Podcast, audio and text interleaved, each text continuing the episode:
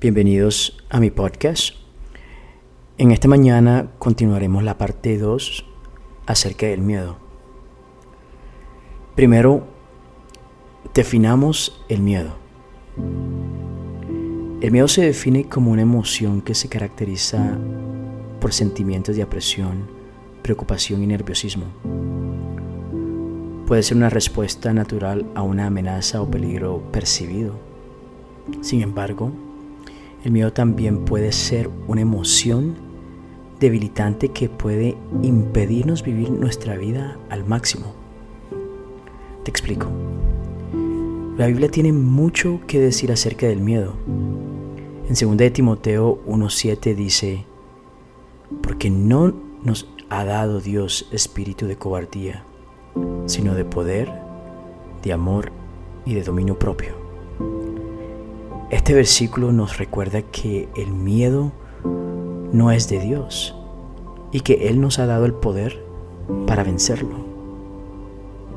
Otro versículo que habla del miedo es Isaías 41:10, que dice, no temas porque yo estoy contigo, no desmayes porque yo soy tu Dios. Te fortaleceré y te ayudaré te sustentaré con mi diestra justa. En este versículo nos recuerda que Dios está con nosotros y que nunca nos dejará. Así que a pesar de que tenemos miedo a veces, Isaías 41:10 nos recuerda eso. La Biblia también nos enseña que el miedo puede ser vencido por la fe.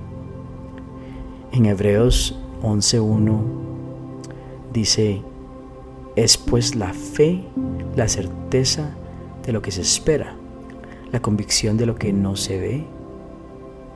Este versículo nos recuerda que cuando tenemos fe en Dios, podemos vencer nuestros miedos y confiar en su plan para nuestras vidas. Además, la Biblia también nos enseña que el miedo puede ser vencido por el amor. En primera de Juan 4:18 dice, el amor, en el amor no hay temor, sino que el amor perfecto echa fuera el temor, porque el temor encierra tormento, pero el que teme no ha sido perfeccionado en el amor. Este versículo nos recuerda que cuando amamos a Dios y a los demás, podemos vencer nuestros miedos porque el amor es más fuerte de lo que estamos sintiendo a través de ese miedo. En conclusión, la Biblia nos enseña que el temor no es de Dios y que podemos vencerlo confiando en Él, teniendo fe en su plan, teniendo fe en su plan para nuestras vidas, amándolo a Él y a los demás. Recuerda como dice Isaías 41:10. No temas porque yo estoy contigo. Te dejo con estas citas bíblicas y te apoyo a que lo pongas en la práctica. Parte de nuestro caminar es que nosotros entendamos que tenemos que llevar la palabra a la práctica. Gracias por estar acá, gracias por escucharme y recuerda en grabarte estos versículos bíblicos en tu corazón, que nunca se te olviden.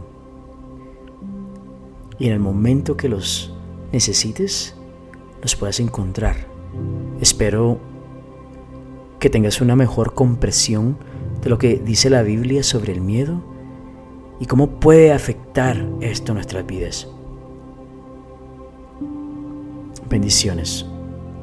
Y recuerda que Dios está contigo. Recuerda que no debes temer. Bendiciones.